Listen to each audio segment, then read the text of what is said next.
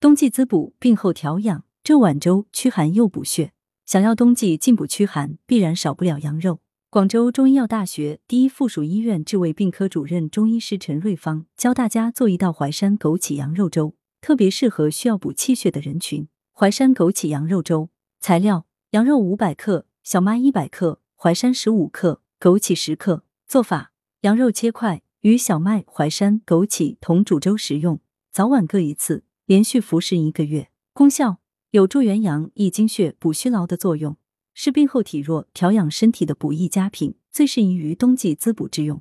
羊肉味甘而不腻，性温而不燥，具有补肾壮阳、暖中驱寒、温补气血、开胃健脾的功效，所以冬天吃羊肉既能抵御风寒，又可滋补身体，实在是一举两得的美事，故被称为冬令补品。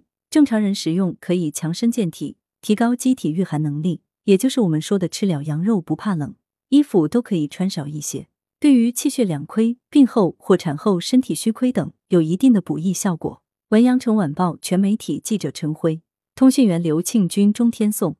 来源：阳城晚报阳城派，责编：薛仁正。